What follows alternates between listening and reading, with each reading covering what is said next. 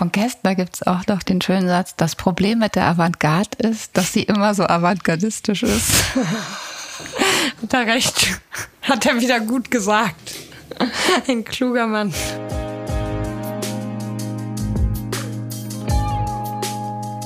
Dear Reader, der Podcast über das Lesen.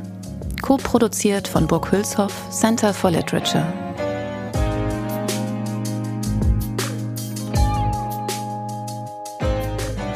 Hi und herzlich willkommen.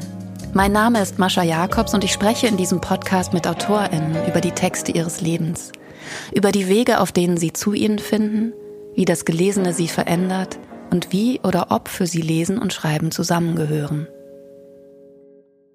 Dieses Mal ist Katharina Holzmann bei mir zu Gast. Sie macht zusammen mit Sascha Ehlert das tolle Musik- und Literaturmagazin Das Wetter, jetzt schon seit zehn Jahren. Genauso lange wie ich mit ein paar Freunden die Zeitschrift Pop, Kultur und Kritik herausgebe und interessanterweise genauso lange wie wir mit ein paar Freundinnen 10 nach 8 bei Zeit Online redaktionell betreuen. Das muss also ein gutes Jahr gewesen sein, vor zehn Jahren. Wir hätten unsere Jubiläen alle zusammen feiern können. Dieses Jahr machen wir aber nicht nicht, leider. Mit Katharina könnte ich mir so einiges gemeinsam vorstellen, auch wenn wir uns vor der Aufnahme nur ab und an im Nachtleben gesehen haben und uns also kaum kennen, würde ich mit ihr sofort alles oder sagen wir vieles zusammentun. Sowas wie einen Verlag gründen, Quatsch machen, einen Estrich in eine Küche gießen, Haftbefehltexte schlecht nachrappen oder andere komplizierte Dinge. Er merkt schon, das ist hier mal wieder ein Liebesbrief. Katharina Holzmann ist ganz toll. Neben ihrer Arbeit als Redakteurin und Schlussredakteurin bei Das Wetter und Mitherausgeberin des tollen, gerade bei Kiepenheuer und Witsch erschienenen Band Das Wetter, Buch für Text und Musik, schmeißt sie auch gemeinsam mit Sascha Ehlert, der das Wettermagazin gegründet hat, und mit David Rabold den Corbinian Verlag.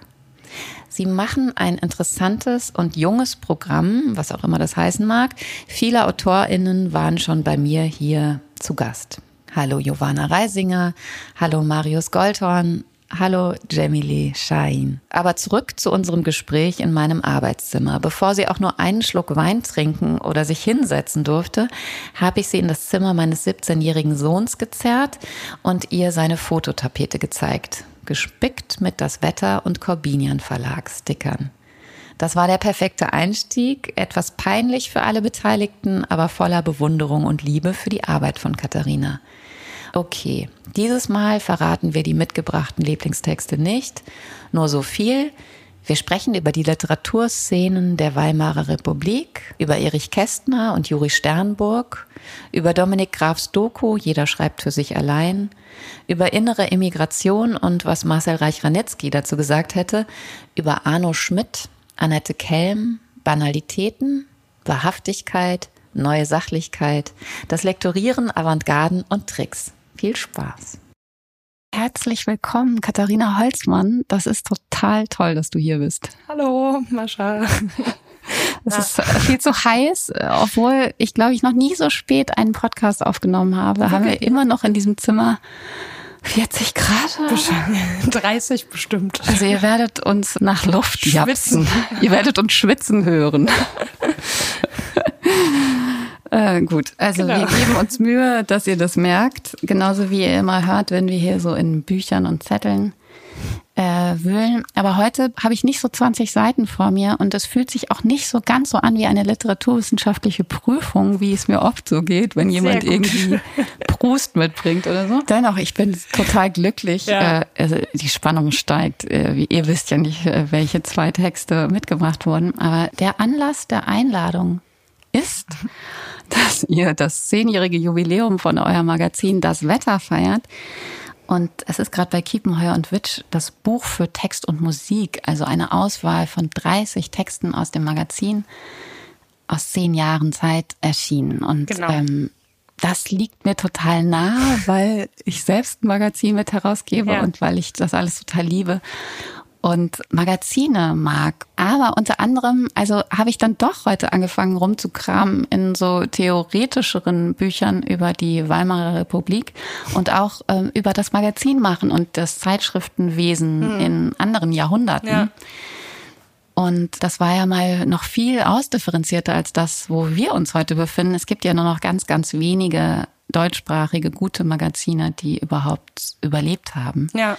Und ihr seid eins davon, was total toll ist. Und deswegen auch dieses fantastische Buch. Und man muss echt sagen, dass es einfach auch das beste Cover ist, was ich seit langem gesehen habe. Danke. Und es ist so gut gesetzt und es ist wirklich einfach ein Buch. Da geht der Dank äh, natürlich unserer Gestalterin. Ja, bitte sagt ihn namentlich. Ja. Anne Stiefel war das. Das war das letzte Projekt, was sie gemacht hat. Also, das ist so gut gesetzt und ja. so ein krasses, krass tolles Cover. Ich finde, so muss es sein. Ich möchte eigentlich nur noch Bücher, die Anna. Äh. Ich bin ja auch, ich möchte eigentlich nur noch Textcover machen. I'm over Bild, auch im Verlag. Ich sehe das nicht mehr ein. Man braucht keine ist Verbildlichung von Text. Ja, ist zu kompliziert. Weil das erstens eine Vereindeutigung ja. Einerseits das ist. und andererseits lenkt es die Leute, glaube ich, ab. das ist ganz bizarr. Ja. Aber ja. jetzt gehen wir vielleicht schon zu weit. Manchmal sind Bilder auch sehr gut. Wenn man auch in den Texten, die hier im Buch, äh, sozusagen den ausgewählten Texten vorangestellt sind, ein bisschen liest über die die Zeit, in der ihr das Magazin gegründet mhm. habt und wie das alles so kam und wie dann daraus ein Verlag wurde und so, da kann man ja auch lesen, dass eins der Vorbilder der Freund war, das mhm. Magazin, was Christian Kracht und Eckhard Nickel ja. in den Anfang 2000er, ja, Ende 90er, der 90er, ja. ich weiß es nicht mehr genau, damals, damals gemacht haben. Und das war ja auch am Anfang äh, sehr, sehr textlastig und es gab nur Illustrationen mhm. und der Fokus lag also entgegen aller Lifestyle-Magazine, mhm. die zu der Zeit so ja aus dem Boden schossen immer noch äh, ja auch ein Statement, ja. äh, dass der Text im ja. Vordergrund steht. Das ist bei das Wetter natürlich anders, weil die Cover und Bilder fantastisch sind. Aber vielleicht magst du mal erzählen, wie voll. Vielleicht seid ihr da ja jetzt wieder angekommen. Ja, es war also voll die Entwicklung, bis wir erst so viele Bilder wie heute hatten. Ähm, weil einerseits war das äh, damals tatsächlich auch eine wirtschaftliche Entscheidung, Klar. weil extra Fotoshootings zu organisieren und zu bezahlen natürlich sehr viel kostenspieliger naja, nicht unbedingt, aber manchmal ist als eine Illustration anzufertigen. Und deswegen waren wir einerseits auf dem und andererseits fanden wir das halt einfach schön. Mhm. aber es hat sich dann auch einfach schnell dahin entwickelt, dass wir auch Fotos wollen, weil man damit auch sehr viel machen kann einfach. Und wir wollten uns eigentlich nie in irgendeiner Ausdrucksweise einschränken. Und deswegen, ja, haben die Fotos dann doch dieses Heft erobert. Aber in unserer ersten Ausgabe zum Beispiel war das Cover ja noch gemalt. Und wir hatten auch sehr, sehr und haben immer noch äh, relativ viele Illustrationen, glaube ich, für eine Zeitschrift im Generellen oder eine Musikzeitschrift vor allem auch. Ja. Und äh, wenn du sagst, dass ihr euch nie einschränken wolltet, gilt das auch für die Texte selbst? Du bist ja auch Redakteurin und Schlussredakteurin. Genau. In einer Person. Ja. Und Herausgeberin. Und Lektorin. Und Lektorin. Und alles andere natürlich auch noch. Aber ähm, mich würde interessieren, wie sich auch innerhalb dieser zehn Jahre sozusagen deine redaktionelle Arbeit an den Texten hm. verändert hat. Also hm am Anfang konnte man so Interviews von euch lesen, dass ihr den Text möglichst pur so halten wolltet, wie er ja. kam. Aber ist das immer noch so? Würde ich sagen schon. Also ich würde sagen, meine Korrigierskills sind besser geworden über die Jahre, weil ich finde wirklich, Lektor ist auch so ein Beruf oder Lektorin ist ein Beruf, den man äh, einfach beim Machen lernt. Ja, so. nur, oder? Ähm, ja, voll, ja. würde ich auch sagen. Da kann einem keine so gute Rechtschreibung irgendwie darauf vorbereiten, was dann wirklich bedeutet, 300 Seiten strikt auf Grammatik und Rechtschreibung zu korrigieren. Aber nee, eigentlich behalten wir das. Also Textänderungen gibt es wirklich immer noch sehr selten. Also dass da wirklich Einfluss nehme. Mittlerweile bin ich vielleicht schon ein bisschen eingeknickt in meiner strikten Haltung, insofern, dass ich natürlich versuche, manche äh, Textstellen besser zu machen, wenn ich sehe, da hakt es. Ähm, mhm. Aber ich hoffe, das macht mein äh, sozusagen mein äh, Wirken in dem Text nur noch sinnvoller. Aber ich versuche schon wirklich, also ich bin niemand, der Umgangssprache korrigiert und äh, lasse auch gerne flapsige Bemerkungen stehen, die vielleicht kein super korrektes Deutsch sind oder Begrifflichkeiten, die man im Deutschen ja immer neu schaffen kann, die aber von Lektoren gerne korrigiert werden zu einem besseren Ausdruck in Anführungsstrichen. Und ähm, das macht schon eher weniger. Also ja, immer noch. weil ich daran auch irgendwie glaube. Also, ja. ja. ja weil ich habe dich auch deswegen eingeladen, weil ich das so interessant finde, darüber zu sprechen, wie eben die Textarbeit tatsächlich ja. äh, funktioniert, also mit fremden Texten, nicht mit den eigenen. Ja, also es ist, äh, finde ich, sehr, sehr unterschiedlich, wie die Texte und die Autorinnen. Also, weil manche Texte halt schon in Anführungsstrichen fertiger sind. Und da guckt man natürlich auf ganz andere Sachen oder hat auch ganz andere Sachen anzumerken, als bei Texten, die vielleicht noch ein bisschen roher sind und irgendwie ja, vielleicht gerade erst so runtergeschrieben wurden und nicht nochmal überarbeitet. Und ich finde, je nachdem muss man dann irgendwie so ein Gespür dafür entwickeln, wie man mit dem Autor oder der Autorin so zusammenarbeiten kann. Stimmt, es geht echt um so ein Vertrauen. Genau, weil manche sind auch total offen und sagen, du kannst alles ändern, was du willst. Andere sind sehr so ähm, beschützerisch, was jedes Wort angeht. Und ja, da muss man immer einfach so ein bisschen gucken, wie entwickelt sich das. Und ich finde es immer sehr schwer, diesen Arbeitsprozess von Lektorat so zu beschreiben, weil oberflächlich korrigiert man natürlich und bessert Sachen aus und stellt irgendwie Fragen, die einem beim ersten Lesen nicht klar werden. Aber es ist dann halt das ist vielleicht der erste Schritt und ab da entwickelt sich irgendwas, was ich dann selber gar nicht so in Worte fassen kann, weil es immer so abhängig davon ist, wie mit es wem. ist. Ja, mit ja. wem und ja. wie der Text ist und wie man selber auch vielleicht einen Zugang dazu hat oder nicht. Eben, und das macht mir auch sehr viel Spaß an diesem Beruf, dass es wirklich jedes Mal immer ein bisschen anders ist. Also äh, außer der Panik der Autoren. Aber ähm, jetzt musstet ihr für dieses Jubiläumsbuch 30 Texte auswählen. Genau, und 15 neue sind es, glaube ich, wenn ich mich nicht irre, mit den Zahlen, genau. Und ja, das war sehr, sehr schwer. Ja, also es war eigentlich nur, also wir, uns waren halt bestimmte Sachen wichtig. Wir wollten ein paar Leute, die schon ewig fürs Wetter schreiben, auf jeden Fall drin haben. Wir wollten natürlich ein paar Leute, die porträtiert oder interviewt wurden über die Jahre, auf jeden Fall drin haben. Dann wollten wir ein ausgewogenes Verhältnis von Geschlecht, äh, Herkunft und Ähnlichen. Ja, im Endeffekt sind es nicht die besten 30 Texte oder ein Best-of, so will ich es irgendwie auch nicht verstehen, sondern es kommt mir eher vor wie so ein Querschnitt durch diese zehn Jahre mittlerweile. Und auch sehr unterschiedliche formale Ansätze. Wahrscheinlich, ja. Oh. Wie im Wetter eh. Also, ja. ja. Aber das liegt eher an den Menschen, die fürs Wetter schreiben, weil wir da ja gar nicht so viele Vorgaben geben. Also eben schreiben halt Leute fürs Wetter, die eher formal schreiben und manche sogar wissenschaftlich, kommt auch mal vor. Und ganz viele schreiben, wie ihnen die Schnauze gewachsen ist. Und irgendwie daraus ergibt sich dann immer eine ganz schöne Mischung, finde ich. Ja. ja, und das ist so toll, weil das, was man auch in diesen einleitenden Texten herausfindet, wie, warum ihr euch das überlegt hattet mhm. damals, damals und was ihr euch eigentlich selbst gebaut habt, mhm. was euch halt gefehlt hat. Mhm. Und das ist wirklich schön zu sehen, auch jetzt bei diesem Überblicksbuch, dass da wirklich alles passieren kann, ja. Und dass es auch Texte sein Voll. können, die einen ja. so ratlos zurücklassen, wie, weiß ich nicht, manchmal ganz früher Texte in den 80er Jahren in ja. der Specs oder so. Ja. Also wirklich so ein bisschen ratlos oder so.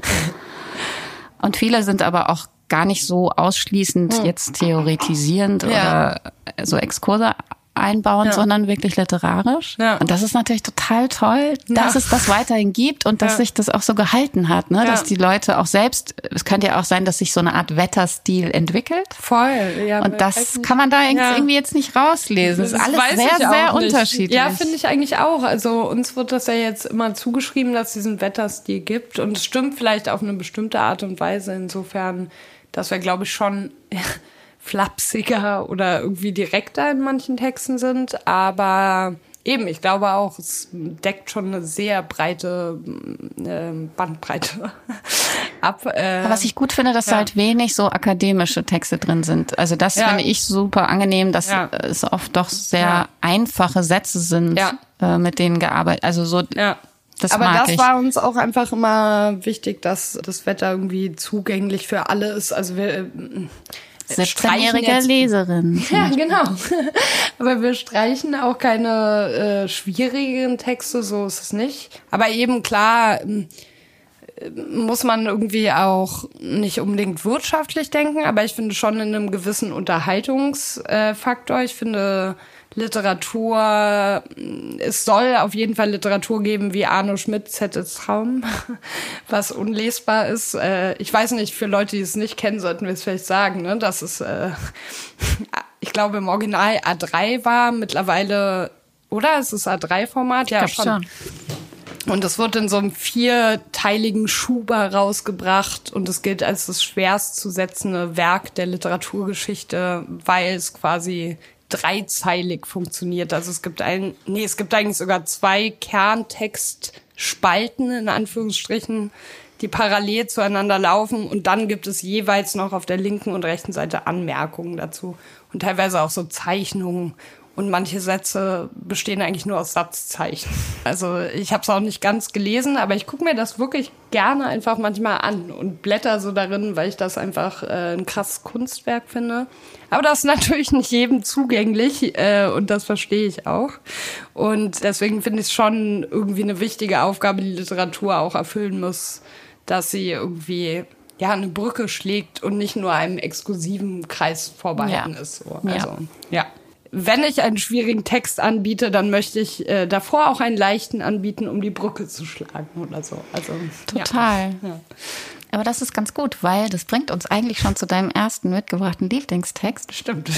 Pünktchen und Anton von Erich Kästner, weil da macht Kästner diesen wirklich guten, äh, irgendwie ganz einfachen Trick, dass er ganz am Anfang im Vorwort, über das würde ich jetzt gleich gerne länger ja. heute sprechen, aber dass er da eigentlich sagt, es gibt ja auch immer zwei e- oder mehrere Ebenen, auf denen hm. ein Text funktioniert und der muss auch nicht immer für jeden verständlich ja. sein, sondern jeder kann sich ja eigentlich auch das raussuchen, ja. was, ihm gerade zusagt oder womit er was anfangen kann. Und deswegen ähm, fügt er halt immer äh, sogenannte Nachdenkereien ein. Also es gibt nach jedem Kapitel dann einen kleinen essayistischen Teil, der auch kursiv gesetzt ist. Ja. Und äh, sehr moralistisch, wahnsinnig lustig. Ja. Äh, aber da kommen wir gleich genauer drauf. Aber ich finde deswegen, Kästner ist da ziemlich ein ziemlich gutes Beispiel ja, auch dafür, voll, dass er ja. so Literatur ja. wie Umberto Eco ja. es sich vorgestellt hat, auf so mehreren Ebenen laufen lassen kann, ohne ausschließend zu sein oder ohne den Kindern zu sagen, das versteht ihr noch nicht. Ja, ja. Das macht er eben keinesfalls. Ich finde, das macht er tatsächlich auch in seiner Erwachsenenliteratur, äh, in Anführungsstrichen. Aber in der Kinderliteratur wird es halt sehr deutlich. Und also für mich wird es halt immer deutlich, dass dieses Buch halt wirklich immer noch krass gerne mag. Und ich habe sehr viel dazwischen gelesen, seitdem ich das erste Mal Pünktchen und Anton gelesen habe. Aber ich lese das immer noch und denk so, ah ja, stimmt. So und bin so, ja, bereichert so irgendwie sogar sogar von dieser Geschichte einfach. Es ja. ist wirklich sehr herzerwärmend. Ja, total toll. Es ist 1931 erschienen. Ja. Und du hast auch so eine ganz ganz alte Ausgabe vor dir liegen. Genau, von meiner Patentante habe ich die bekommen und ich äh, finde das halt so, weil ich habe dann noch mal recherchiert und finde das auch so interessant verlagsgeschichtlich, weil das ja im, äh, wie hieß er, Williams Co. Verlag äh, gegründet worden, rausgebracht worden, nicht gegründet. Und der durfte eigentlich gar nicht mehr existieren, weil der eigentlich einen jüdischen Inhaber hatte, der dann, glaube ich, vor 33 noch geflohen ist. Und an seiner Stelle hat dann eine Verlagsmitarbeiterin, Verlag in seinem Sinne auch weiter, soweit man das sagen kann, äh, geführt. Und die ist dann irgendwann in die Schweiz oder mit jemandem, dem sie das verkauft hat. Und da haben sie den Atrium Verlag gegründet, nur damit Kästner weiter rauskommen darf. Genau, und diese Ausgabe, wir sind uns halt nicht sicher, aber es scheint so eine der ersten Auflagen zu sein, die nach dem Krieg äh, dann in Deutschland wieder erscheinen durfte, sozusagen. Walter Trier müssen wir noch nennen, der hat ah, die ja. Illustrationen gemacht, die ja. auch jeder kennt. Und da ist ein Bildcover dann halt wieder völlig gelungen, muss man sagen. Aber äh, Annette Kelm hat ja. äh, vor zwei Jahren eine Ausstellung gemacht, die ist Fotografin. Die ist, die hat alle Bücher, die als undeutsch galten und verbrannt ah, wurden, fotografiert. Fotografiert. Also alle Sammler, die sich darauf spezialisiert hatten, aufgesucht und die dann alle ganz einfach ohne Schatten fotografiert und daraus eine Ausstellung gemacht. Und Pünktchen und Anton mhm. gehört ja auch dazu. Ja. Und äh, die Geschichte geht so, dass Kästner der einzige war der Autoren, deren Bücher verbrannt wurden, der bei der Bücherverbrennung tatsächlich dabei, dabei war. Mhm. Ja. Und ich meine, allein darüber Ja. könnte man jetzt Ja, Ewigkeiten ewig reden, äh, ja. sprechen. Und dass er auch geblieben ist, weiß ich nicht, was ich darüber denke, muss sagen. Aber nein. ja, das ist nämlich total interessant, ja, weil interessant. Ja. ich habe letzte Woche diesen Film von Dominik Graf Ja. Äh, gesehen, wo es halt um. Erich Kästners innere. Immigration geht. Es geht halt um diese Frage, warum ist er eigentlich geblieben? Einerseits gibt es so Aussagen von Kästner, er sei zu feige gewesen, um Deutschland. Nee, nein, er, andersrum. Er hat Deutschland nicht verlassen, weil er nicht als Feigling dastehen wollte. Weil er war natürlich nicht. Kann ich jetzt, deuten jetzt? Aber Ja, ja, gib mir mehr Kontext. Ja, genau. aber also ich er war natürlich nicht, also auch wenn er Ja. faktisch eigentlich ein Berufsverbot hatte, Ja. war er nicht von Verhaftungen bedroht. Also Ja. er wurde zweimal von der Gestapo Ja. verhört, aber er Ja. war jetzt nicht, so wie viele Freunde Ja. von Hannah Arendt, 33 sofort ins Gefängnis Ja. gingen oder verschwanden. Ja. Das war ihm klar, dass das nicht passieren würde. Und er war ja auch auf der Höhe seines Erfolgs, also hat er sich wahrscheinlich auch ein bisschen geschützt Mhm. gefühlt. Dann hat er eine Mutter, die er nicht, Muttchen, die er nicht alleine lassen Stimmt, wollte. in Dresden, ja. Dann war er wahrscheinlich schon Alkoholiker und Ja. depressiv. Das ist auch so eine äh, mögliche Erklärung. Er hatte dann eben auch doch kein, kein wirkliches Berufsverbot, weil er Ja. hat dann ähm, mit Goebbels so ein Ja. bisschen gedealt und Ja. hat ja auch weiter Drehbücher Ja. unter Pseudonym und Ja. so geschrieben. Also das heißt, er konnte auch irgendwie überleben.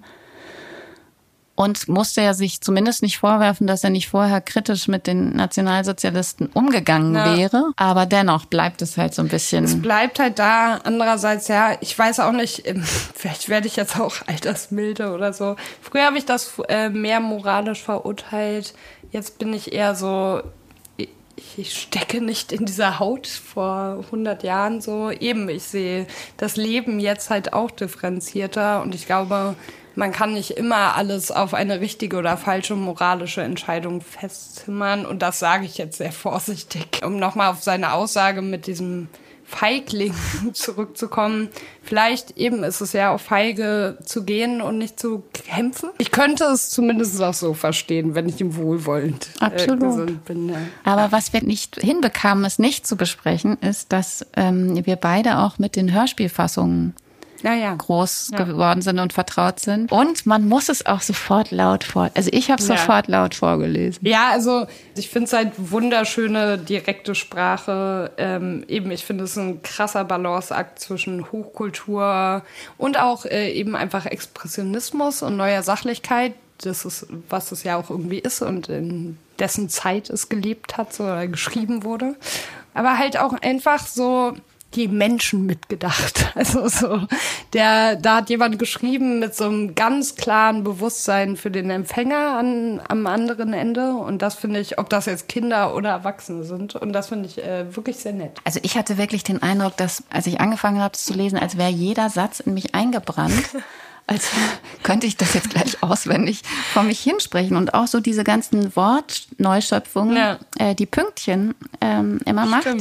Verwahrlaust und hinreizend und alle Wetter. Ja. Oder weißt du, was da doch auch drin ist? Das ist ja klar wie Klos früher. Ja, aber das ist ein Berliner Ausdruck. Ja. Und das liebe ich nämlich auch so an dem Buch, das halt so durch und durch berlinerisch ist. Der Dackel heißt Piefke, äh, eben Direktor Pogge ist halt auch so ein Berliner Name für mich. Und Pünktchen heißt eigentlich Luise. So, und es macht halt Berlins Klassenunterschiede einfach damals, also die es damals schon gegeben hat und heute auch noch. Äh, auf so ganz reizende Art und Weise klar für Kinder halt so, ohne dass es ähm, Total. ist es schon kritisch, weil es zeigt ja voll eben, dass auf der anderen Seite von der gutbürgerlichen Wohnung von Luise am Schiffsbauersdamm übrigens halt eben auch äh, jemand nicht reich wohnt und eben sich überlegt, wie viel er heute zu essen machen kann und die Mama ist äh, alleinerziehend und muss arbeiten und Und ist schwer krank. und ist schwer krank. Und das äh, macht es halt beides auf, ohne beide Welten zu verurteilen. Das finde ich, oder sie verurteilt beide Welten gleich viel. Das finde ich auch ganz nett. Also, ja, ein tolles Buch. Also total fantastisch. Und es ist auch, es wird dann irgendwann sogar richtig kommunistisch. Ja, den, zwischendurch hat es seine Momente. Ja. in den Nachdenkereien. Ja. Also, dass dann auch immer so Aufrufe dazu kommen, dass jeder Reiche, der das, genau. der das doch vielleicht auch manchmal nicht weiß, wie viel Reich, wie viel mehr Geld Ja. er hat als die anderen, wenn Ja. er das doch aber hier jetzt gelesen hat oder klar sieht oder bei seinen Mitschülerinnen sieht, Ja. Dass er doch gar nicht so weiterleben kann und äh, dass wir doch nur eine bessere Welt schaffen, wenn diese Unterschiede mal ein bisschen aufgeweicht werden. Und äh, dann sagt er schon sowas, die Erde soll früher einmal ein Paradies gewesen sein. Möglich ist alles. Die Erde könnte wieder ein Paradies werden. Alles ist möglich. Oder, also ich finde, manche Sachen sind auch so ganz banal und also da bin ich einfach nur so, wow, wie bist du da drauf gekommen, das Kindern erklären zu wollen? Zum Beispiel ist die 13. Nachdenkerei handelt vom Zufall. Es geht halt eben kurz um die Zufälle, die sich in dieser Geschichte ereignet haben und die dann natürlich zu anderen Ereignissen geführt haben. Eben, dann sagt er, ist es Zufall oder ist es Schicksal? Und antwortet damit, Zufall oder Schicksal, das ist Geschmackssache. Meine Mutter sagt in solchen Fällen, der eine isst gerne Wurst, der andere grüne Seife. Und das finde ich einfach so eine gute, simple Erklärung. Zufall oder Schicksal im Leben, dass die entscheidende Macht ist. Das eine wie das andere genau egal. Und das finde ich ja. Ah, da ganz sind so toll. viele solcher ja. wirklich äh, fast Banalitäten drin, die aber so richtig und wahr sind. Mhm. Also das äh, fast, also ich habe gedacht, auf Wir wollten ja aus diesem Vorwort ganz ja, kurz, wir müssen ja vorne anfangen. Weil das finde ich so schön, weil es sagt er ja auch, dass das eins der Gesetze der Kunst ist, was er da erklärt. Und äh, ja. Kann, willst du das einfach vorlesen? Äh, weil das alles? Ist so, ja. ja, man muss schon alles lesen. Ich glaube, ne? du musst alles lesen. Warte, ja. Okay, ich fange, ja genau. Also es fängt an. Was wollte ich gleich sagen? Ach ja, ich weiß schon wieder. Die Geschichte, die ich euch diesmal erzählen werde, ist höchst merkwürdig. Erstens ist sie merkwürdig, weil sie merkwürdig ist. Und zweitens ist sie wirklich passiert. Sie stand vor un ungefähr einem halben Jahr in der Zeitung. Aha, denkt ihr und pfeift durch die Zähne. Aha, Kästner hat geklaut. Hat er aber gar nicht. Die Geschichte, die in der Zeitung stand, war höchstens 20 Zeilen lang. Die wenigsten Leute werden sie gelesen haben, so klein war sie. Es war eine Notiz und darin hieß es bloß, am so und so vierten sei in Berlin das und das los gewesen. Ich holte mir sofort eine Schere, schnitt die Notiz aus und legte sie behutsam in das Kästchen für Merkwürdigkeiten. Das Kästchen für Merkwürdigkeiten hatte mir Ruth geklebt. Auf dem Decke ist ein Eisenbahnzug mit knallroten Rädern zu sehen. Daneben stehen zwei dunkelgrüne Bäume und darüber schweben drei weiße Wolken. Rund wie Schneebälle, alles aus echtem Glanzpapier, wundervoll. Dem paar Erwachsenen, die außer mir die Geschichte gelesen haben mögen, ist sie bestimmt nicht aufgefallen. Die Notiz war für sie aus Holz. Wieso aus Holz? Das meine ich so, wenn ein kleiner Junge ein Stück Holz unterm Ofen vorholt und, und und zu dem Holz Hü sagt, dann ist es ein Pferd, ein richtiges, lebendiges Pferd. Und wenn der große Bruder sich kopfschüttelnd das Holz betrachtet und zu dem kleinen Jungen sagt, das ist ja gar kein Pferd, sondern du bist ein Esel, so ändert das nicht das Geringste daran. Und mit meiner Zeitungsnotiz war es ähnlich. Die anderen Leuten dachten, naja, das ist eben eine Notiz von 20 Zeilen. Ich aber murmelte Hokuspokus und da war es ein Buch. Ich erzähle euch das aus einem ganz bestimmten Grunde. Man wird, wenn man Geschichten schreibt, sehr oft gefragt, hey Sie, ist das, was Sie geschrieben haben, auch wirklich passiert? Besonders die Kinder wollen das immer genau wissen. Da steht man da mit seinem dicken Kopf und zieht sich am Spitzbart. Manches in den Geschichten ist natürlich wirklich passiert, aber alles, man ist doch nicht immer mit dem Notizblock hinter den Leuten hergesaust, um haarklein nachzustenografieren, was sie geredet und getan haben. Oder man wusste noch gar nicht, als ihnen dies und das zustieß, dass man jemals darüber schreiben würde. Ist doch klar, nicht? Nun stellen sich aber viele Leser, große und kleine, breitbeinig hin und erklären, sehr geehrter Herr, wenn das, was Sie zusammengeschrieben haben, nicht passiert ist, dann lässt es uns eiskalt. Und da möchte ich antworten, ob wirklich passiert oder nicht, das ist egal. Hauptsache, dass die Geschichte wahr ist. Wahr ist eine Geschichte dann, wenn sie genau so, wie sie berichtet wird, wirklich hätte passieren können. Habt ihr das verstanden? Wenn ihr das verstanden habt, habt ihr ein wichtiges Gesetz der Kunst begriffen. Und wenn ihr es nicht verstanden habt, dann ist auch nicht schlimm. Und damit ist die Einleitung schon zu Ende. Hurra. Das ist genau. Gut am Ende. So. Ja, genau. Und ich finde das, ich weiß nicht, es scheint immer noch banal und ich weiß auch nicht richtig, was ich über seine ob äh, egal war, egal ob passiert oder nicht, sie es war. Hauptsache sie es war. Ich weiß, was er meint, aber ich würde gerne noch mal mit ihm darüber reden, eigentlich, was er gemeint hat. Ich hoffe, das geht ein bisschen weiter als das ist das, was in meinem Leben passiert ist. Und ich glaube, das versucht er ja auch gerade da klar zu machen, dass es eben manche Dinge natürlich immer stimmen und mit einem zusammenhängen, wenn man schreibt, aber eben nicht alles. Aber Schreiben ist eine komplexe, komplizierte, innerliche Angelegenheit. Ich glaube, da steht ganz viel, was man sich dann von außen nicht mehr so zusammenzimmern kann.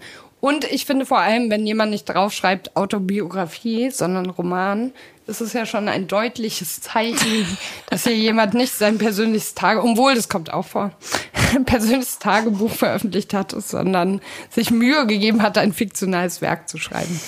Aber ich finde dann auch so schön, wie es hier noch weitergeht. Das lese ich jetzt mal kurz mhm. vor. Nun weiß ich aus Erfahrung, dass manche Kinder solche Überlegungen wie eben die mit dem Holz und dem Pferd und der Wirklichkeit und der Wahrheit sehr gerne lesen. Andere Kinder essen lieber drei Tage nichts als Haferschleim, ehe sie sich an so knifflige Dinge heranwagen. Sie haben Angst, ihr kleines niedliches Gehirn könnte Falten kriegen. Was soll man da machen? Ich weiß einen Ausweg. Ich werde alles, was in diesem Buch mit Nachdenken verbunden ist, in kleine Abschnitte zusammenfassen und den Mann, der das Buch druckt, werde ich bitten, dass er meine Nachdenkereien anders druckt als die Geschichte selber. Er soll die Nachdenkereien schräg drucken, genau wie diese Einleitung hier. Wenn ihr also etwas schräg gedrucktes seht, dann könnt ihr es überschlagen, als ob es gar nicht dastünde, kapiert? Ich hoffe, dass ihr verständnisvoll mit den Köpfen nickt. Was wollte ich gleich noch sagen? Ach ja, ich weiß schon wieder. Ich wollte sagen, nun kann die Geschichte anfangen. Ja. Das ist irgendwie so, so nett. schön. Ja, es ist so nett. Nee, aber ich finde es auch wirklich so. Der wurde ja auch motiviert von dem Verleger oder der Verlegerin dieses ähm, Williams Verlags überhaupt Kinderbücher zu schreiben. Der ah. hätte das sonst gar nicht gemacht, glaube ich.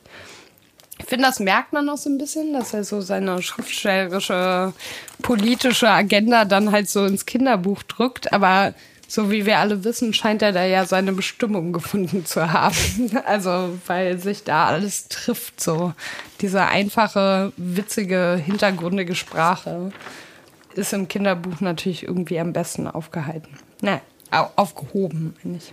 Ja. Ich fand das echt ganz gut, was Marcel Reich-Ranitzky in so einem Nachruf äh, über Kessler gesagt hat, dass er immer mit den Vertausch, ein Spiel mit vertauschten Rollen spielt. Ja.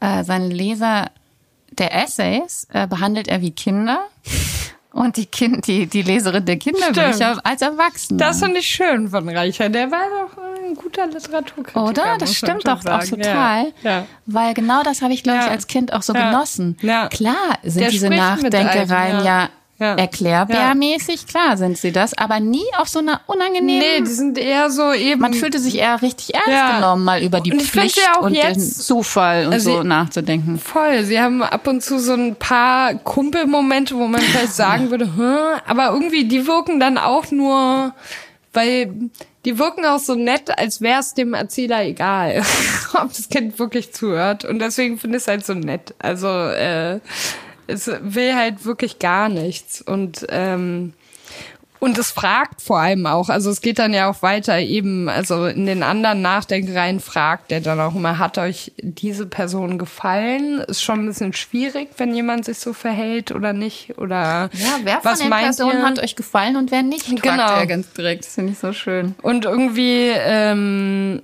Genau, es fängt schon so an. Und er ist sich auch nicht ganz sicher, ja. wie er die und die Person finden soll. Bei ja. Pünktchens Mutter weiß er es, ah nee, die kann ich für den Tod nicht leiden. Genau, und manchmal ähm, Aber Herr lässt Potter er das auch sehr offen. Ich bin noch nicht sicher, sagt er. Ja. ja. Und er lässt es auch manchmal sehr offen. Also er gibt halt sehr wenig vor. Das finde ich irgendwie, oder vielleicht doch manche Dinge, aber ja. Er gibt sich Mühe, es nicht zu tun. Aber ich fand das von Reich Ranitzky auch so insofern interessant, weil das, was er da sagt mit dem Spiel mit den vertauschten Rollen, stimmt ja auch auf noch einer anderen Ebene, weil er ist schon relativ progressiv, was ja. jetzt so Geschlechterrollen angeht. Also ja. Einerseits, andererseits, aber ich möchte erstmal das Progressive sagen, weil ähm, Anton Ja. ist ja das Kind von der krebskranken Ja. Alleinerziehenden und der verdient das Geld, Ja. der putzt und kocht und kümmert sich total um seine Mutter. Ja. Das ist auch immer mal wieder. Thema. So Ja. sollte denn ein Junge Ja. äh, äh, Aber da schiebt es halt nicht so die Schu- Schuld auf die Mutter, wenigstens wie bei äh, Pünktchens umgekehrt. Mutter. ist halt ja, sehr bei Luises unangenehm. Mutter, ja. Luises Mutter ist eine, die, was sagt er da? Sie sei, sie spie sie vertreibe sich ihre Zeit mit Migräne. Kümmere Das ist wirklich sehr, äh, wir müssen es kurz vorlesen, vor. weil es so unokay ist. Warte, aber ich muss erstmal finden. Genau, es ist nämlich im Kapitel von der Pflicht. Ähm, und genau bei, ja genau, es ist wirklich hart. Ich kann es fast nicht vorlesen, weil es mein geliebtes äh, Kästnerbild zerstört. Genau, er sagt halt, äh, Pünktchen gefällt ihm ganz gut und bla bla bla. Über Herrn Pogge kann er sich noch kein Urteil bilden. Aber Pünktchens Mutter, die kann ich für den Tod nicht leiden. An der Frau stört mich was. Sie kümmert sich nicht um ihren Mann. Warum hat sie ihn dann geheiratet? Sie kümmert sich nicht um ihr Kind. Warum hat sie es dann zur Welt gebracht? Ciao. Ähm, die Frau vernachlässigt ihre Pflicht, habe ich recht. Niemand wird etwas dabei finden, dass sie gerne ins Theater geht oder ins Kino oder meinetwegen auch zum Sechs-Tage-Rennen. Aber zunächst einmal ist sie Pünktchens Mutter und Herr Pogges Frau und wenn sie das vergisst, kann sie uns gerne haben. Stimmt's? Also und da bin ich natürlich auch, ich nehme alles zurück, was ich positiv, nein Quatsch, über gestern gesagt habe, aber klarerweise spiegelt sich ein äh, relativ veraltetes, eingeengtes Frauenbild in dieses Buch. Und ich finde es sehr schade, weil er sonst ein sehr genauer ähm, so Milieubeobachter ist. Und das stimmt natürlich, dass die familiäre Situation von Pünktchen äh, nicht on point ist, aber uns ist natürlich völlig klar, dass das nicht nur die Schuld von Pünktchens Mutter, die hier noch nicht mal namentlich erwähnt wird. Nee, die hat die ganze? Zeit keinen Namen. Die hat einfach keinen Namen. Während hier Direktor Pogge halt irgendwie noch sympathisch ist, obwohl er halt die ganze der ist der Zeit, Held der Geschichte obwohl hinter. er in- die ganze Zeit Medikamente nimmt, die ganze Zeit arbeitet, nie zu Hause ist, seiner Frau keinen emotional Support gibt, so wie ich das sehen kann, und wahrscheinlich auch keine Care-Arbeit übernimmt. Nee. Und ähm, Hat auch also insofern shame on you. Also eben finde ich nämlich auch, so Kästner hat ja so in Fabian und so ist sein Frauenbild ja relativ für die Zeit okay. Und auf der Kinderebene ist Ja. das auch alles voll okay. Aber Also genau in er dieser über Anton- Nachdenkerei bricht er dann durch und Ja, ist vielleicht auch einfach nur ein alter Mann. durch, Muss ja. man auch echt sagen. Ja. Also, Was ich auch gut fand, war, ähm, sind so Wendungen. Also ich dachte wirklich beim Lesen, beim nochmaligen Lesen jetzt, wirklich auf jeder Seite ein, eine gute Idee. Also Ja. wirklich, man denkt fast, er hält sie irgendwie zurück, weil man es sonst gar nicht aushalten würde. Und manchmal sind es auch nur so einzelne Sätze. Zum Beispiel, es klang, als hätte ihre Stimme sich den Fuß verstaubt. Und so. Ja. Ich liebe das alles. Ich dachte wirklich auf jeder Seite, ich muss mir eine Sache anstreichen. Ich finde so, in seiner Einfachkeit ist es halt perfekt. Also so besser hätte man es nicht schreiben können. Absolut. Und das finde ich halt irgendwie auch das Schönste. Ist auch kein Satz zu viel, ne? Genau, ist kein Satz zu viel. Ich finde das halt auch, was er meint, wichtig ist, dass es wahr ist. Man merkt dem Buch halt an, dass es jetzt nicht seelenlose Kinderliteratur, die halt gut pädagogisch geschrieben Genau, oder ist, Klassen, oder so. Klassenliteratur. Genau, die uns jetzt mal beibringen möchte, wie es in Berlin läuft oder so in den 20ern, sondern es ist halt wirklich einfach, man hat das Gefühl, der möchte einem wirklich was erzählen. Was das auch immer dann genau ist, kann, kann man drüber reden, glaube ich. Aber ja, ich finde, äh, kommt rüber auf jeden Fall, immer noch. Ich habe mal in einem Interview gelesen, irgendwo da im Internet, dass du dich mal sehr für ähm, Literatur der Weimarer Ja. Republik interessiert hast und dass du auch gesagt hast, dass du wie in so eine Art Rabbit Hole gefallen bist, weil es da ja natürlich so viele, Ja. auch eben so kleinteiligere Publikationen Ja. gibt. Magst du mir ein bisschen erzählen, wie das gekommen ist? Ja, ähm, wie das gekommen ist, gute Frage. Keine Ahnung, weil ich einfach kam immer schon viel dir? gelesen habe und dann halt immer weiter gelesen habe. Aber vor allem, weil ich äh, ganz lange so neuere Literatur einfach, keine Ahnung warum. Oder vielleicht weiß ich nicht, aber ich fand das nicht so interessant. Ähm, mich haben eher so die großen Sachen, die schon passiert sind, krass äh, gefangen genommen. und dann hatte ich einfach mega das Bedürfnis, das alles ganz genau zu wissen. Und dann war es halt auch einfach eine dreckige, undurchschaubare Zeit. Also muss man halt wirklich sagen, da gab es halt sehr, sehr viele Menschen, die irgendwie Kunst gemacht haben oder geschrieben haben und das alles sofort in die Welt gesetzt haben. Auch da gab es äh, wenig ähm, wie sagt man, da haben wenige Leute irgendwie äh, kuratiert oder, oder das auch so gezaudert. Ja, genau. Also äh, eben, wenn man niemanden gefunden hat, der irgendwas veröffentlicht, hat man es halt auch irgendwie so halb selber gemacht. Das war schon irgendwie relativ intuitiv alles.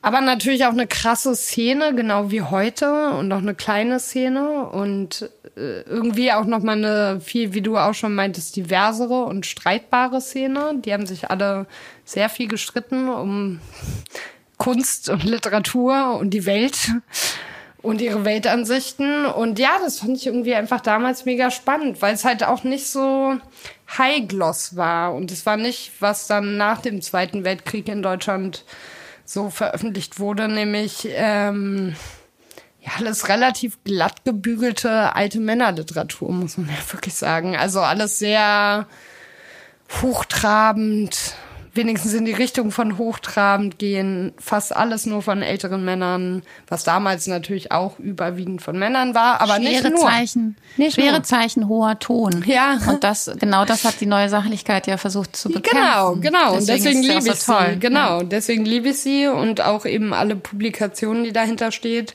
Und auch die wollten, wie wir, aber ähm, so Genres aufbrechen, halt auch zwischen Literatur und Kunst. Und das finde ich halt auch, fand ich immer, warum mich das so begeistert hat, keine Ahnung. Aber ähm, begeistert mich immer noch. Es war irgendwie einfach so ein Impuls, dem ich dann immer so gefolgt bin. Ihr habt ja auch aus, aus dem Wetter heraus sozusagen einen eigenen Verlag gegründet, den Corbinian Verlag. Naja, mehr oder weniger heraus, das muss man auch Ja, sagen. erzähl mal, wie es war. Genau, es war einfach parallel voneinander. Also Sascha hatte das Wetter gegründet und ich habe äh, dann relativ bald da angefangen mitzuarbeiten und ich kannte David, der auch den Corbinian Verlag mit uns gegründet hat, seitdem ich 14 bin. Hallo, ihr zwei. Und wir hatten auch tatsächlich immer, David und ich, äh, die Idee, einen Verlag zu gründen, eigentlich um Flugblätter rauszubringen. Ähm, das ist auch vielleicht nicht näher definieren, das haben wir nie getan. Aber dann kam das halt so zusammen, dass Sascha eben dieses relativ krasse Know-how äh, aus unserer damaligen Sicht hatte, was Drucken angeht. Und wir halt immer diesen Verlag gründen wollten. Und dann haben wir es irgendwann ja, gesagt, wenn, wenn nicht jetzt, dann nie. Wir bringen jetzt dieses eine Buch raus, und zwar von Juri Sternburg. Und das haben wir getan und seitdem sind wir aus dem Job nicht mehr rausgekommen. Ja, genau. Aber es sind eigentlich zwei unterschiedliche Firmen ähm, mit vielleicht ähnlichen, sage ich mal, charakterlichen Zügen. Ja, es waren ja auch schon ganz viele Leute aus dem Corbinian Verlag hier. ja. Also Wer denn? Marius Goldhorn, Ja, ja. Giovanna Ja. Reisinger, Jemile, Ja. Shahin war auch hier. Wen habe ich vergessen? Jetzt habe ich bestimmt irgendjemand vergessen, ja. aber, aber ähm, immerhin schon drei. Das ist ja schon wow. Ganz schön viel. wir müssen jetzt zu dem zweiten von dir Ja. mitgebrachten Lieblingstext kommen. Und zwar Juri Sternburg. Der Name fiel jetzt schon ein paar Mal Star Castle auch genannt. Oder sprichst Ja, du falsch aus? Ja, nee, sprichst du richtig aus, genau. So heißt er bei Instagram und äh, dafür mache ich keine, äh, keine Werbung mehr für diese neue Plattform, die jetzt anscheinend völlig ins Böse abgerutscht ist. Also die alte Plattform mit dem neuen Namen, Twitter. Aber ja, Juri ist ein sehr guter Freund von mir, muss man natürlich auch sagen, aus äh, Full Closure. Aber damals, als er angefangen hat, für uns zu schreiben, waren wir noch keine Freunde. Und ich weiß nicht, der hat mir damals auch so voll die Hoffnung wiedergegeben, dass es in der gegenwärtigen Literatur auch Leute gibt, die schreiben, wie ich mir das denke. Ja. Und was ich gut finde. Und deswegen bin ich irgendwie zu Juri gekommen oder er zu uns. Also er hat auch ein Buch bei euch Das gemacht. erste sogar. das, erste. allererste. Aber du hast jetzt einen Text mitgebracht. Was hat Er er? fängt sogar an mit Reke, was ziemlich, finde ich, geht dann ja wieder voll in äh, die etablierte Literatur. Ja, ich musste auch lachen, ehrlich gesagt, als ich dieses äh, vorgeschaltete Rilke-Zitat gesehen habe. Was aber sehr schön ist. Und der Text heißt auch Ich verrinne. Hm. Möchtest du das, äh, weil, kannst du es auswendig? Nee, ich kann es auf Das steht von auswendig. Rainer Maria Rilke. Ja. Ich verrinne, ich verrinne. Wie Sand, der durch die Finger rinnt. Ich habe auf einmal so viel Sinne, die alle anders durstig sind. Ja. Das ist natürlich schon sehr Reke gut. war schon guter Dichter. Sehr gut. Auch wenn er manchmal kitschig erscheint. Aber das finde ich sehr gut. Und man muss ja zu dem Text auch sagen, es ist ein sehr, ich finde, Juri verknüpft da halt sehr viele Ebenen, wie wir das schon besprochen hatten. Aber auf der ersten Textebene verarbeitet er auf jeden Fall den Tod seines Vaters oder der, der Erzähler verarbeitet den Tod seines Vaters. Und gleichzeitig äh, verarbeitet er irgendwie auch den drohenden Tod einer Gesellschaft und äh, die gleichzeitige Schönheit und so der Wahnsinn, der in Tod auch liegt und in Vergehen. Und äh, das macht dieses Reke-Gedicht ja auch sehr schön. Und Juri auch. Aber nur auf sehr andere Weise, Ah, glaube das ich. ist toll, weil ich wäre auf keinen der Sachen gekommen, die du jetzt natürlich auch weißt, weil ihr euch äh, weiß, weil Ja. ihr euch kennt. Aber ich habe den echt total anders gelesen. Ah ja, krass. Okay. Ähm, ja, genau, total interessant. Ich dachte eher, es hat sowas mit so einem, also es geht schon um Ja. mehrere Dinge, aber ich ähm, dachte, es geht auch darum, dass keiner mehr sich wirklich äh, in der Bohème sozusagen sich keiner mehr wirklich äh, selbst schädigt und selbst zerstört. Auch darum geht's, weil niemand mehr wirklich sterben möchte. Genau, also so keiner will und auch auf einer Autobahn Genau. rennen und sich äh, überfahren lassen. Genau, wie damals. Und dann finde ich, geht es auf eine bestimmte Art und Weise auch um dieses, sage ich mal, sich verausgaben in der Kunst oder so. Also, ne, das, aber das hat ja auch so mit dem Lebensende zu tun und das ist halt irgendwie diese Sattheit, die in der Gesellschaft vorherrscht und das Tod vielleicht auch immer nicht unbedingt nur negativ und nur das Schwarze ist, sondern ein Gemisch. Also wie sagt Rilke das so? Äh, ich sehe alle, wie ist diese letzte Zeile? Ich Äh, habe auf einmal so viel Sinne, die alle anders durstig sind. ja, die alle andersdurstig sind, dass eben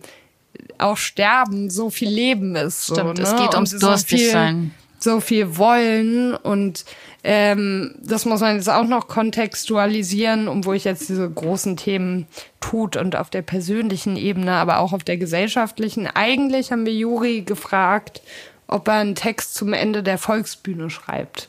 Und das spielt dann da natürlich auch irgendwie rein, wo es gar nicht so thematisiert wird.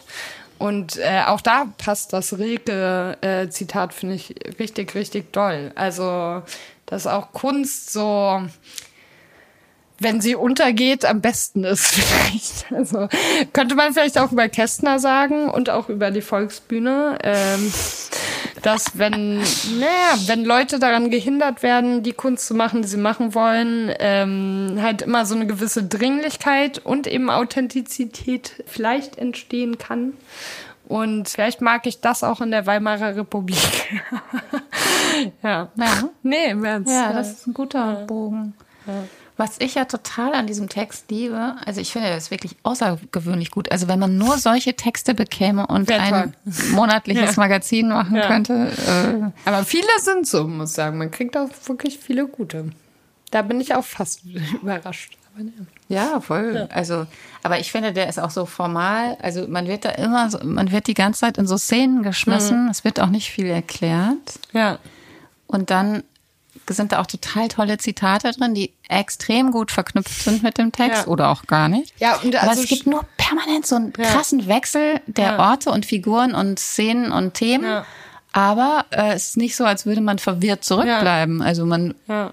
Man folgt dem halt einfach so. Ja, stimmt, aber ich glaube, das ist auch die Realität vieler Menschen in meinem und Alter darunter, weil man halt mit diesen Smartphones und also die Welt ist halt auch so, dass wir alle nicht darauf klarkommen eigentlich. Ne? Also deswegen finde ich das auch sehr passend literarisch verarbeitet eigentlich. Und vor allem in so einem Moment, wo quasi der Tod ja sowas total beschneidet. Also und auch eigentlich in unserem ganzen Alltag so weggedacht wird, dass es diese Möglichkeit gibt. Ja, und irgendwie finde ich, schafft es dieser Text halt so krass, diese Endlichkeit und aber auch unsere Haltung dazu ineinander fließen zu lassen, weil er, ja, ich finde, er bezieht ja noch nicht mal Stellung, sondern es ist einfach nur, ja, verrinnen sozusagen. Ich finde, das passt schon sehr gut. Also eben das äh, Gutes literarisches Meisterwerk. Aber wenn wir jetzt dann natürlich nur so drüber reden und wo finden denn die Leute den Text, damit sie jetzt begeistert also hier steht, dass der auch bei der Volksbühne selbst, ja. also da, bei das Denkzeichen, ja, das, nee, hat, das nee, war nee, mal so eine Kolumne war, ja, der. Volksbühne erschienen Aber ist. es war auch dann im Wetter. das Wetter Yes. Nummer 11. Äh, Nummer 11. Also, Also schon besorgt- ewig her und ausverkauft, leider Gottes. Ich wünschte, ich könnte jetzt Werbung für ein nicht ausverkauft. Ja, aber vielleicht findet ihr die antiquarisch irgendwo. Ja, Oder vielleicht sein. wird der Text Es war Frank Kastorf auf dem Cover. Frank Kastorf auf dem Cover, kein Doppelcover. Ihr findet das und dann Ja, ja. vielleicht findet ihr den aber auch online über das Denkzeichen der Volksbühne selbst. also Stimmt, dieser vielleicht Blog, gibt's noch, vielleicht ne? gibt's das da. Ja. Weil er ist wirklich grandios. Also Ja. ähm, es wäre schon gut, wenn man ihn lesen würde, weil wir, das ist so ein, das kann man jetzt hier auch schlecht zusammenfassen. Ja, ist auch ein ganz kurzer Text. Der ist ja nur zwei Seiten lang oder drei. Ne? Ja, es war Ja. sehr nett von dir, dass du mir noch so einen angenehmen Text. Nee, aber ich liebe den immer noch. Ich finde der Richtig ja, gut, richtig gut. Bringt die Endlichkeit. Vielleicht war er sogar ein bisschen vor seiner Zeit. Heute würde er vielleicht noch mehr ins Herz treffen ähm, mit der gegenwärtigen gesellschaftlichen empfindlichen Lage. I don't know. Aber Ja. ja. Ich weiß nicht, vielleicht kann man noch eine Stelle vorlesen, damit ihr so den Sound. Ich möchte in das Zimmer gehen, in dem, die, in dem der Limonenduft wabert und der Sterbende sich dauernd erbricht. Das Bett rausschieben, am besten einen Abhang hinab und hinterherrennen. Dann im Tal angekommen, endet alles in einer gewaltigen Explosion. Und an dem Feuer zünden die Überlebenden ihre Molotow-Cocktails an und die, die lang und die, die langsam sterben, ihre Zigaretten. So wäre doch allen geholfen. Prost. Was auch krass makaber ist, aber nett und lustig versteckt. Richtig toll. Ich muss auch nochmal sagen, der Einstieg ist auch fantastisch. Jede Erscheinung beweist ihre Notwendigkeit durch ihr Dasein. Wow, Juri. was So war haben wir da das los? gelernt. So wurde es überliefert von den Vätern, die vor den Söhnen sterben. Ja, ja. Thomas Brasch Anspielung. Und der Text voll davon, das auch sehr äh, Juris Schreiben auf jeden Fall. Äh, Weißt du, was ich auch noch so toll fand? äh, von Kästner gibt's auch noch das schöne, den schönen Satz, das Problem mit der Avantgarde ist, dass sie immer so avantgardistisch ist. hat er recht. Hat er wieder gut gesagt. Ein kluger Mann. Und jetzt ähm, hören wir auch auf, weil ähm, Okay. ja, mehr muss- gibt's eigentlich nicht zu sagen. Sehr gut. Süß ist hier übrigens, es fällt mir gerade erst auf, dass Anton und Emil aus Emil und die Detektive sich am Ende von Pünktchen Anton in dieser Ausgabe die Hände geben. Die reichen sich Naja. die Hände, weil sie gehören zu Ganz Die nett. sind eigentlich eins. Fein. Also tausend Dank.